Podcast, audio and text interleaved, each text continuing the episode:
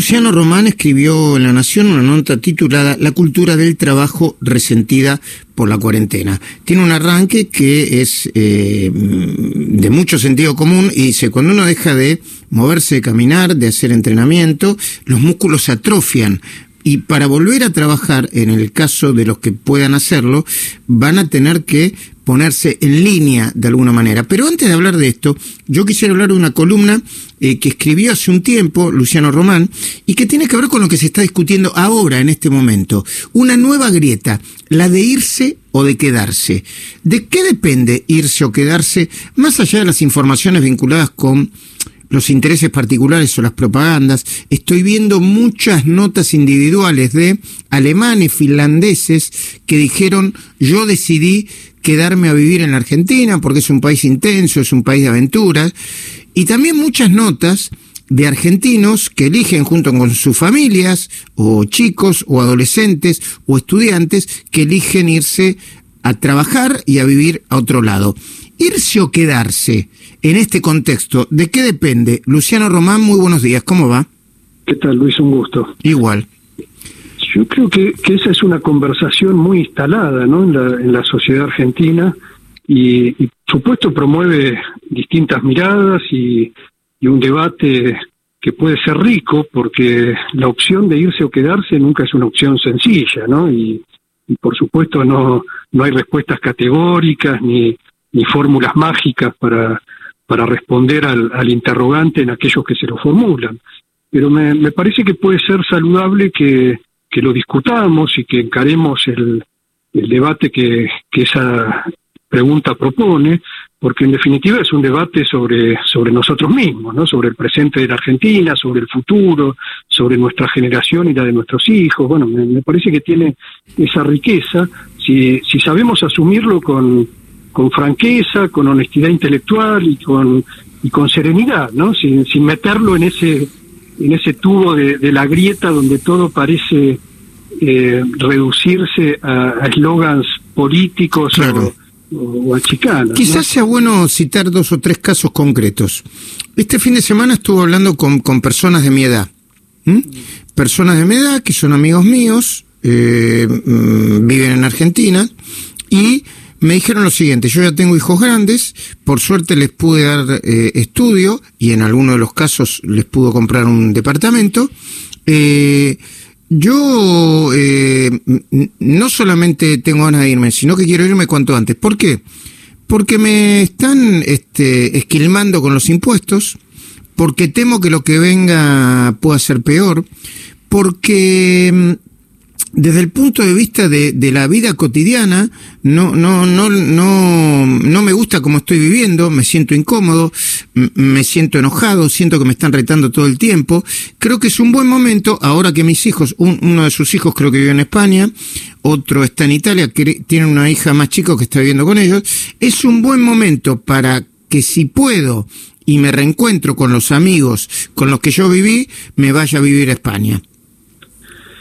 Yo creo que eso es lo, que muchos se, se plantean de, un sector social de, clase media como el que vos describís, con buenos argumentos, porque la verdad es que la Argentina eh, da, da razones para, para creer que la salida puede estar afuera, ¿no? Eh, nosotros nos hemos ido resignando. ¿Es un país que expulsa para vos? ¿Es un país que expulsa a la clase media, naturalmente? Y lamentablemente sí, ¿no? Por lo menos es un país que, que ha ido degradando la calidad de vida de la clase media, que ha ido degradando las oportunidades de esa clase media. Y bueno, reconstruir eso eh, va, va, a llevar mucho tiempo, mucho esfuerzo y hay mucha gente que no lo ve con optimismo. Y, por supuesto que hay razones valederas para, para no verlo con optimismo. Eh, también uno puede mirar eh, otros matices de este asunto y decir, bueno, pero irte afuera no, no es tampoco sencillo. No, claro que no. El mundo hoy no, no es una no es un, paraíso, ¿no? Aún los países más, más estables, más desarrollados del mundo atraviesan situaciones de mucha incertidumbre, muy complejas. Lo, vemos en España, lo vemos en países como Francia, eh, en, Estados Unidos mismo, ¿no? El proceso de, de polarización política también ha contaminado el, ambiente público, bueno, eh, y el ambiente de, convivencia.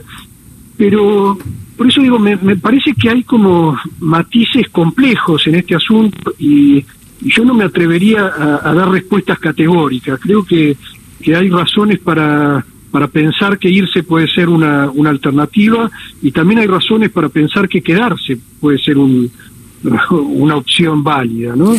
Eh, Por supuesto, desde el punto de vista individual, si yo tengo que pensar este, eh, en mi deseo, eh, aunque parezca muy, este, no sé cómo decirlo, demasiado grandilocuente, yo creo que como, como mm, periodista tengo cierta misión, entre comillas, no, no la misión, ¿eh? no, no el protagonista de Misión Imposible, pero, pero, cierta misión que es este, exactamente, la palabra es compromiso. Tengo un compromiso y, y a mí ese compromiso me ata con este país.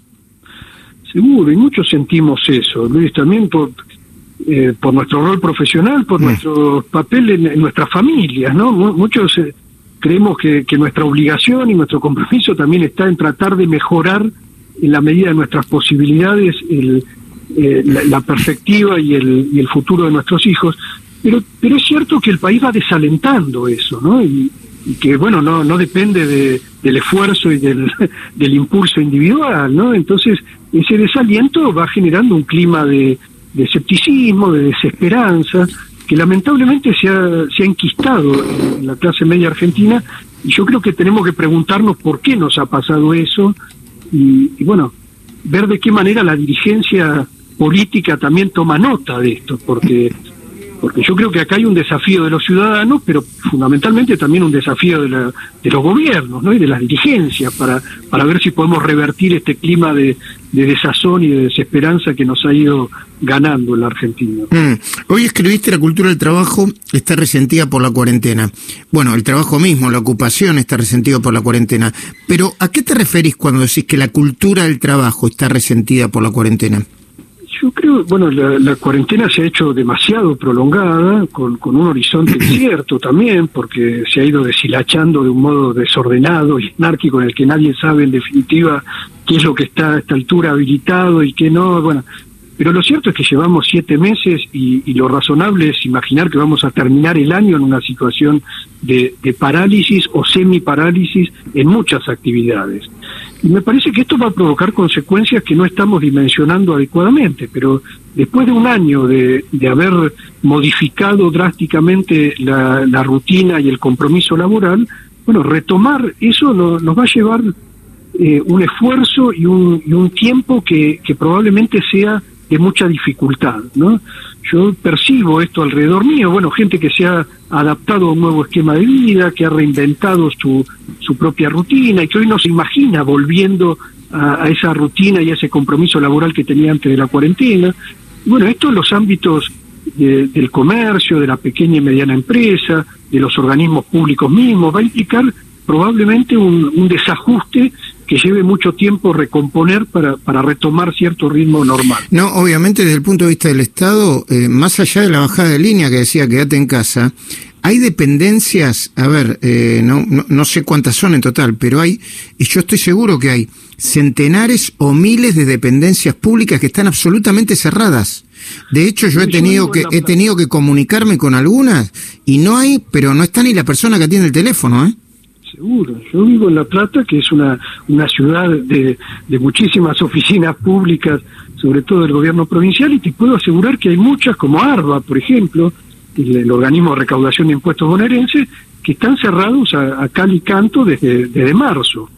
Bueno, retomar en esos organismos la, la rutina laboral va a ser sin duda muy muy complejo. Además han ido acumulando tareas pendientes, eh, bueno, poner eso en orden, en regla, en, ritmo, me parece que es un, tema que tenemos que empezar a discutir porque me da la impresión a mí de que no está debidamente medido y, cuantificado, ¿no? No, y acá hay, hay, un, hay algo en el que apuntás en tu columna de hoy en La Nación, estamos hablando con Luciano Román, que dice, en ámbitos del pequeño y el mediano empresariado vislumbran un escenario traumático. Temen un incremento de pedidos de licencias, de retiro anticipados y planteos unilaterales de reformulación de compromisos laborales. Algunos imaginan un aluvión de litigios judiciales. Y el Estado, las oficinas públicas en general, llegarían a fin de año cerradas a cal y canto. Cuando reabran, ¿aumentarán los índices de ausentismo y licencias prolongadas, que ya son muy altos en toda la administración? Bueno, nada más y nada menos que el motor de la economía, ¿no? Eh, te estás preguntando, la productividad. Y seguro, seguro. Yo creo que, que se nos ha trastocado la noción de, productividad y de, eh, y de disciplina y rutina laboral, ¿no? De, concentración en el trabajo, inclusive, porque hemos tenido que poner durante todos estos meses la cabeza en otra cosa. Bueno, entonces eso también tiene consecuencias desde el punto de vista de, la, psicología social, si se quiere. Bueno, me parece que tenemos que empezar a poner una lupa en esto, a, conversarlo en los ámbitos laborales, familiares, porque va a exigir mucha flexibilidad, mucha paciencia y me parece a mí eh, a cierta ética, voluntad y buena fe, porque de lo contrario se, se va a, asistir a fenómenos realmente traumáticos. ¿no? Luciano Román, agradecido por este contacto, como siempre. ¿eh?